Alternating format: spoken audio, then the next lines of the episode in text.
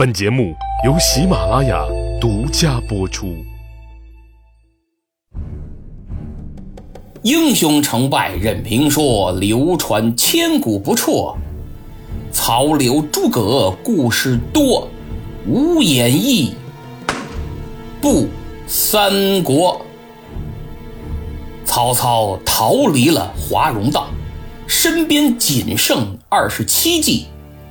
为了活命，他马不停蹄，领着这些人一直跑到天黑，眼看就要到南郡了。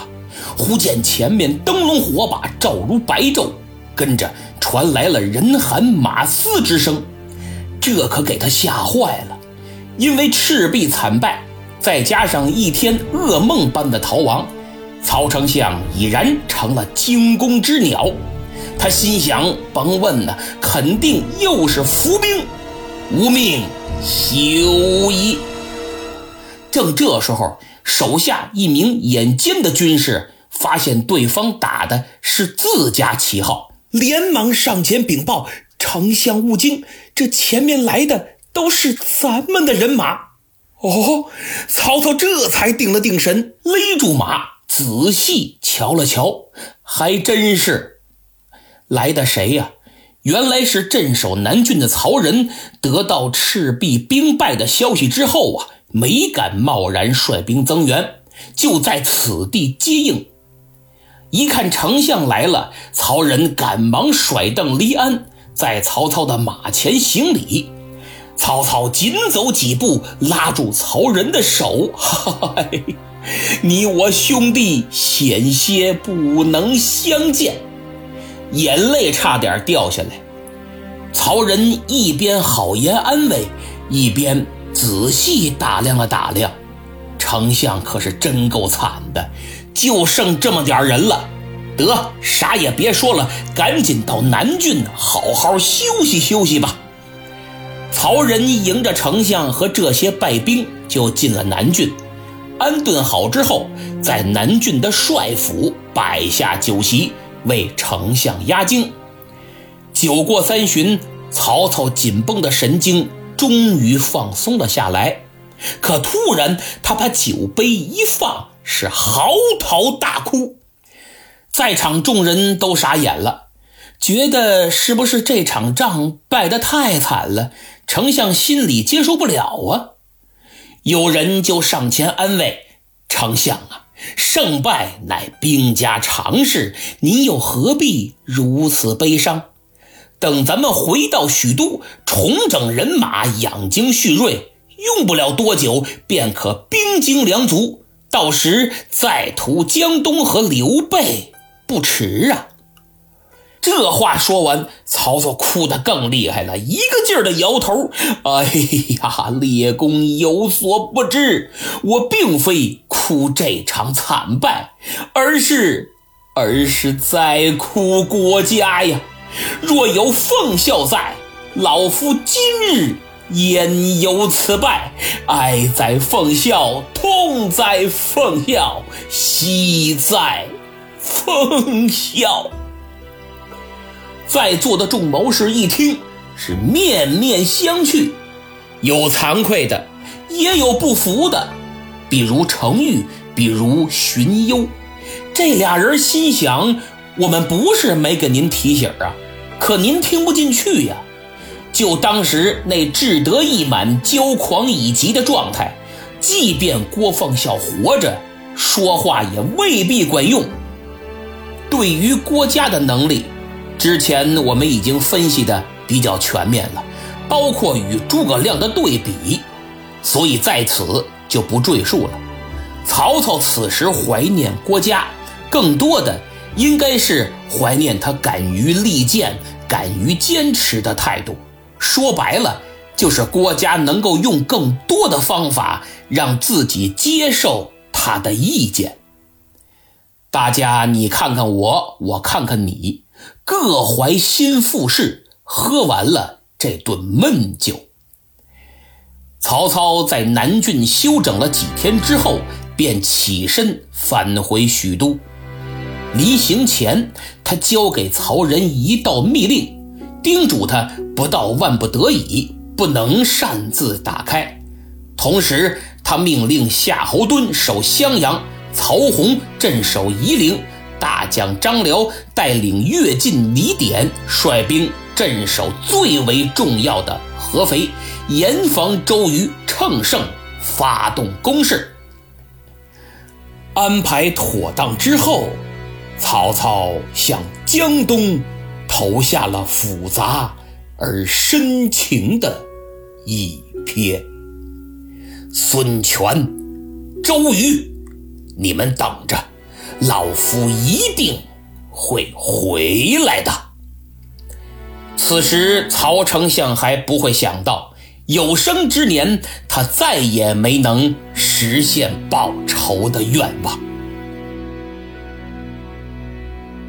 好了，暂且让我们的丞相大人先回许都休息一下，毕竟。这段时间，他老人家也怪不容易的，实在是太刺激了，搁一般人绝对承受不来。现在我们回过头再说说华容道义释曹操的关羽，放走了曹操，其实对他来说也相当于放过了自己。他的内心，我想应该是非常复杂的。虽然给自己一直追求的道义做了个交代，但接下来面对军师诸葛亮，又该如何交代呢？怀着这种复杂的心情，关云长回到了大营。此时，刘备的大营可真是锣鼓喧天，鞭炮齐鸣，人人欢欣雀跃，喜大普奔。虽然是捡漏的胜利，但也是胜利呀！几个月前，他曹操把咱们从新野撵到夏口，追的这个紧呢，连提鞋的功夫都没有。如今反过来了，哥儿几个一路是追着他的屁股猛打，真有种翻身农奴把歌唱的扬眉吐气之感。每个人都在大声炫耀着自己缴获了多少战利品，登记造册都登记不过来，一本一本把帅案都堆满了。刘备这个高兴啊，跟诸葛亮乐得连嘴都合不上了。这一番景象，让没完成任务的关羽觉得脚步更加沉重。但成年人的世界没有逃避。只有面对，当他低着头，脸色凝重的一步一步走进帅帐，将整个经过讲述完毕之后，诸葛亮把脸一沉：“关将军，既然你没忘记那曹操昔日的恩情，想必这军令状也没忘吧？”这，关某无话。可说，好，那就只能军法从事了。来人，将关羽推出辕门斩首。话音刚落，大家熟悉的一幕就上演了。众文武呼啦全都跪倒在地，苦苦哀求。张飞急得直跺脚，刘备更是亲自过来劝说。诸葛亮呢，自然没打算真杀关羽，也就。勉为其难，于是大团圆了。不过，为了使自己的做法与从严治军不相互矛盾，诸葛亮给自己找了个台阶儿。他说：“亮夜观天象，操贼还为何身亡？就是我夜观天象了，这天象显示他曹操的死期。”还没到，哦，大伙儿这才明白，原来是老天爷不让曹操死，这绝对是个完美的理由。你说你不信？不信可以去问老天爷呀。再说了，诸葛军师连东风都能借来，那可是神一般的存在，谁敢质疑？所以孔明先生说了算，只要他高兴就好。总而言之，华容道可以看作《三国演义》整部小说的分水岭之一。赤壁大战到此正式结束，汉末历史也正式走向三国鼎立的方向。毛版《三国》中，毛氏父子曾评论说：“三国有三绝，曹操奸绝，奸诈的奸；孔明智绝，智谋的智；关公义绝。”仁义的义，此三绝在华容道这一章节之中，可谓体现的淋漓尽致。所以后人在讨论起这段故事之时，都是交口称赞，但同时也引发了广泛的争论。比如诸葛亮这么神机妙算，明知道关羽去守华容道必然放走曹操，那为何还派他去？随便把张飞、赵云派过去，不就改写历史了吗？如果曹操在华容道牺牲了，后面的故事应该如何去写？历史的走向又会去往何处？在这里。人民群众的智慧得到了空前的发挥。什么曹操一死，曹丕、曹植、曹彰等兄弟呃开始夺位，各地军阀纷纷另立山头，等等等等，看着眼熟吧？努尔哈赤、皇太极死的时候，都是这么被想象过来的。还有的煞有介事，说诸葛亮高瞻远瞩，运筹帷幄。深知如果曹操没了，孙权必然北伐，刘备羽翼未丰，肯定会成为孙权北伐的第一个牺牲品。所以这会儿他活着比死了更重要。换句话说，保住曹操这个敌人，就等于保住了自己，让孙权一直有曹操亡我之心不死的危机感。孙刘联盟便不会破裂，刘备也能趁机发展壮大自己。只有这样，才可能实现自己隆中对的整体战略目标。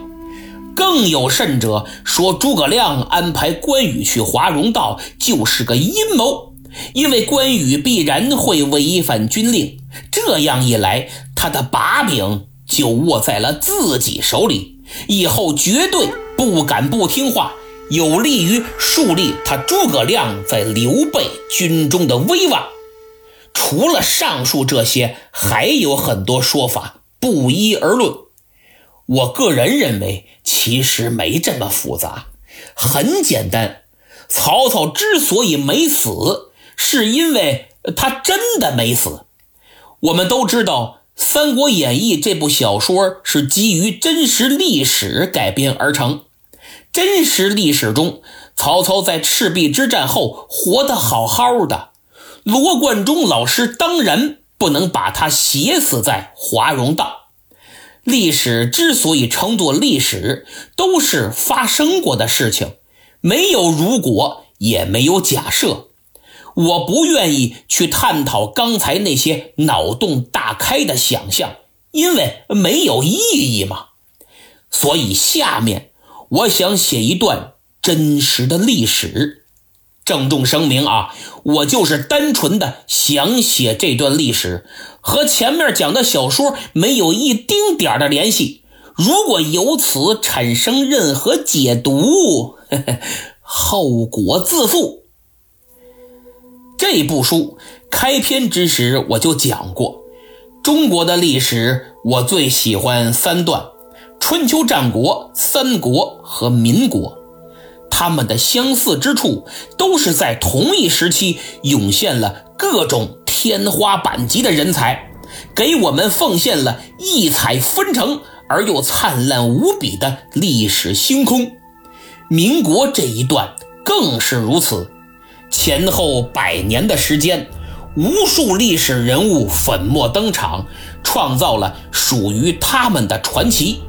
这些人，每个人，不论是传统意义上讲的正面人物，还是反面人物，都有资格单独出一本传记。好了，言归正传，公元一九三六年十二月的西安，奉命剿共的张学良感到了刺骨的严寒。这位名满天下的少帅走入了人生绝境，因为自己的义兄，政府最高统帅蒋委员长已经入住在临潼的华清池。在此之前，老蒋已经给他下了最后通牒：要么选择跟陕北红军决一死战，要么东北军和西北军就要被调离。分别到河南、安徽等地驻防，二选一。但对于张学良来说，这两条路都不能选呐。东北军将士上下一心，具有强烈的抗日情节。如果自己再执行剿共的方针，无疑将面对众叛亲离、孤家寡人的境地，而调防。则是明摆着要肢解自己的东北军，更不能接受。何况在此之前，自己的东北军、杨虎城的西北军和陕北红军已经达成了三位一体的抗日合作协议，所以他感觉自己已然无路可走了。说起张学良。我认为他的人生极富传奇，传奇到几乎无人可比的程度。就拿北洋政府的段祺瑞来说，他自称三造共和：一造是跟随袁世凯逼清帝逊位；二造是反对袁世凯称帝；三造是粉碎张勋复辟。但在我看来，这三造。还是有待商榷的，而张学良却毫无疑问的三造统一。一九二八年，他宣布议制，中华民国由五色旗改为青天白日旗，此一造也。一九三零年，他通电全国，提兵入关，帮助蒋介石打赢中原大战，结束了冯阎联军的分治局面，此。二造也。一九三六年，也就是这一次，他面对蒋介石的步步紧逼，决定发动兵谏，史称西安事变。此三造也。由于篇幅所限，过程我就不展开写了，主要说一下事变之后所发生的事情。张学良想的很简单。他以为只要自己打出抗日的大旗，并声明只是让委员长反省，且绝不危害他的安全，国人就能理解他的苦衷，并支持他的行为。结果却事与愿违，大大出乎了他的想象。一九三六年十二月十二日清晨，兵谏行动成功之后，他便通电全国，说明了行动原因，还提出八项政治主张，亮明自己的态度。没想到，他手下掌握电台的蒋斌处长背叛了他。故意延迟发布宣言的时间，反而将西安所发生的一切迅速向南京的何应钦做了详细汇报。所以，当时最早知道发生事变的是南京政府，连三位一体的陕北红军都不知道。何应钦是国民党政府中旗帜鲜明的亲日派。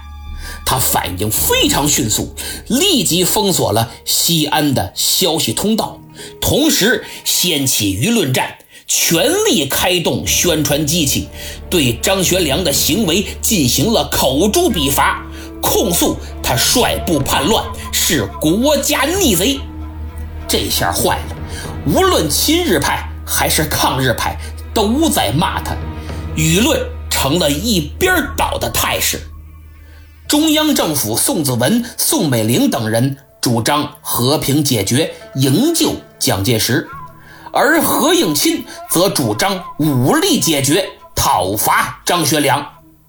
当然，这不免有借刀杀人、顺势上位之嫌。同一天，延安中共中央也通过与张学良的联系专线得知了这一消息，立即十万火急电报共产国际，说将与蒋介石以外的抗日派别达成政治和军事协定。组织联合政府，准备应对遭遇军事进攻的危险局面。紧跟着，中共中央连夜召开高层会议，会上毛泽东和周恩来都支持对蒋介石进行公审，张国焘更激进，主张直接判死刑。但张闻天和周恩来比较清醒，提出。不在政治上和南京政府对立，各位注意啊，这个不与南京政府对立的决策，并不代表要释放蒋介石，而是指不谋求在西安另立政权，尽力避免内战，扶持国民党内部的抗日派上台执政。要知道，当时陕北革命根据地已经被团团包围。军事上被打压，经济上被封锁，政治上被攻击，孤立无援，处境岌岌可危。所以在此之前，毛泽东、周恩来曾费尽心思说动张学良联共抗日，甚至建议他可以在西安成立抗日救国政府，自己担任主席。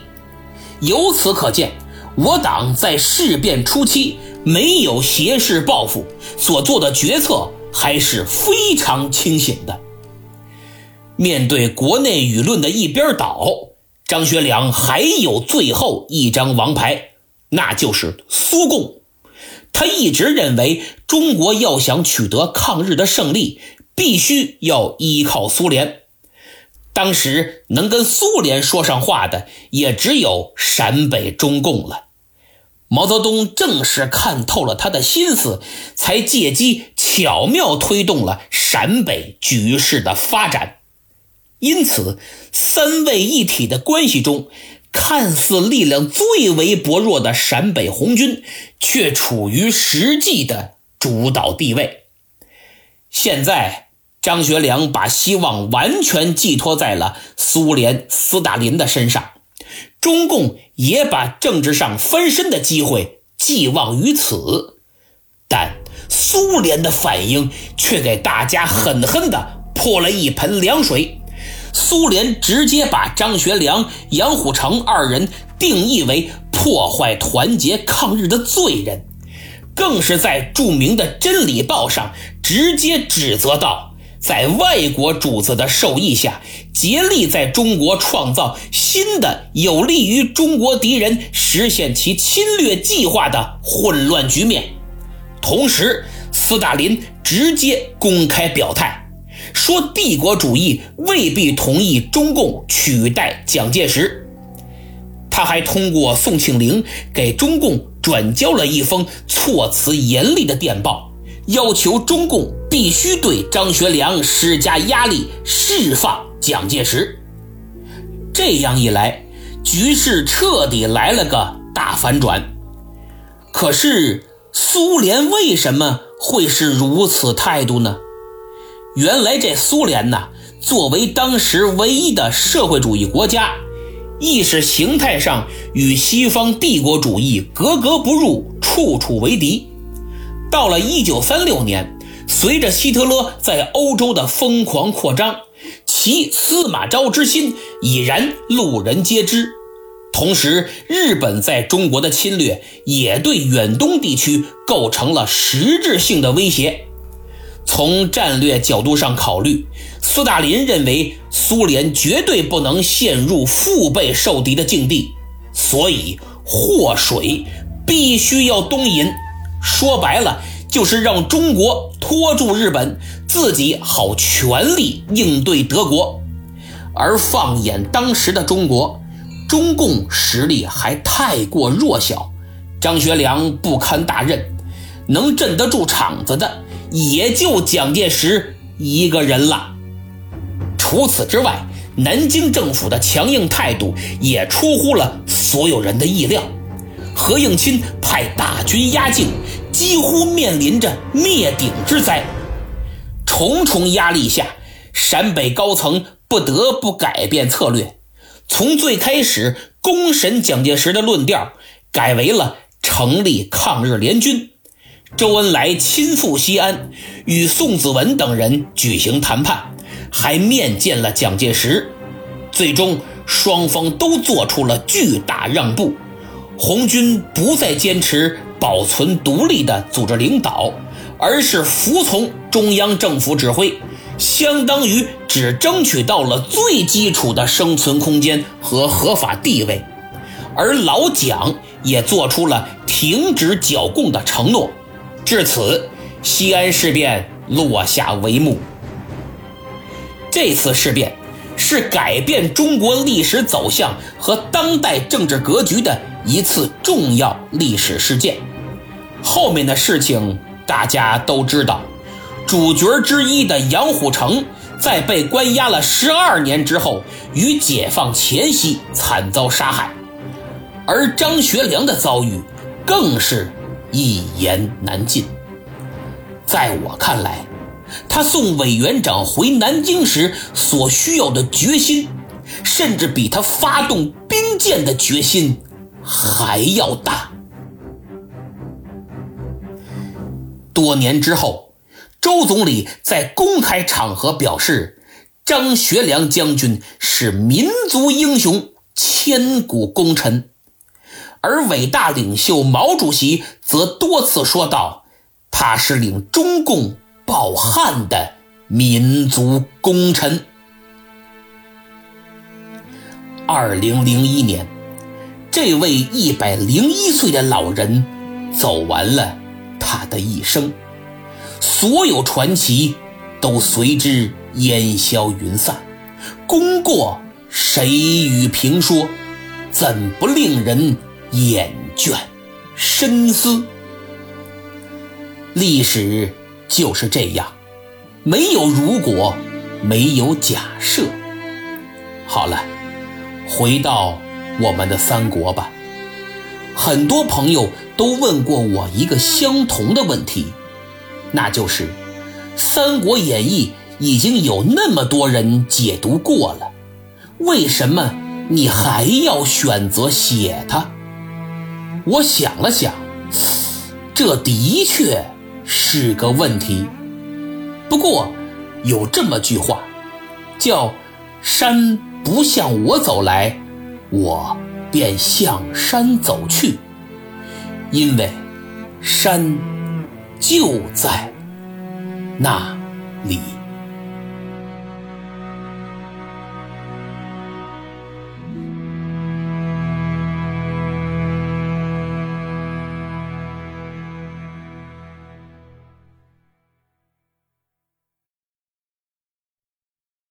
好，本专辑到今天就全部讲完了。在此，仅代表我自己和拉菲老师对你们长期以来的支持表示衷心的感谢。